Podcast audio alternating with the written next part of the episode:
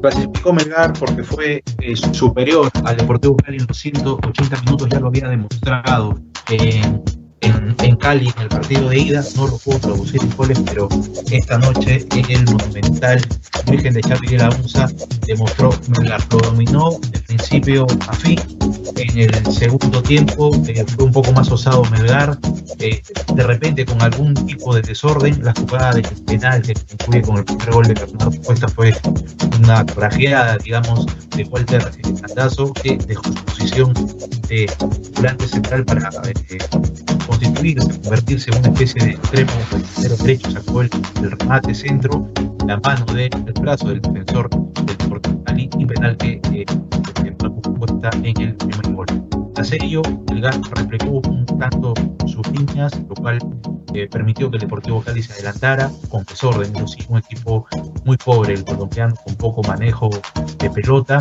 el contragolpe, pase de Luis Iberijo para que Bernardo Cuesta marque el, el segundo gol al minuto 73. Tras ello, lo de Melgar fue eh, básicamente eh, lo mismo, siguió insistiendo, buscando el tercero, pero lo que sí va a tener que corregir Melgar es que no puede perdonar. Eh, en octavos de final no le pasó factura estos errores, pero en cuartos de final va, a enfrentarse a un rival infinitamente superior al Deportivo Cali. Sobre el final se descontroló un poco Melgar, se descuidó y el minuto 17 más Harold Mosquera marcó el descuento, el 2 a 1 final. En resumen, una muy buena campaña del punto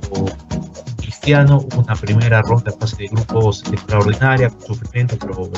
demostrando ser superior a los, dos rivales y en octavos de final fue infinitamente superior, aunque el resultado final no lo refleje de tal manera, un resultado muy ajustado para lo que mostró Melgar tanto en Cali como en Arequipa. Gracias a Melgar, el fútbol eh,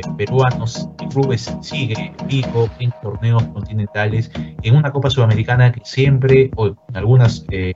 eh, ediciones, ha sido benigna para el fútbol peruano, alguna vez en cuartos de final Alianza, alguna vez el César Vallejo, alguna vez Universitario de Deportes y esta vez el conjunto de Melgar que está en cuartos de final.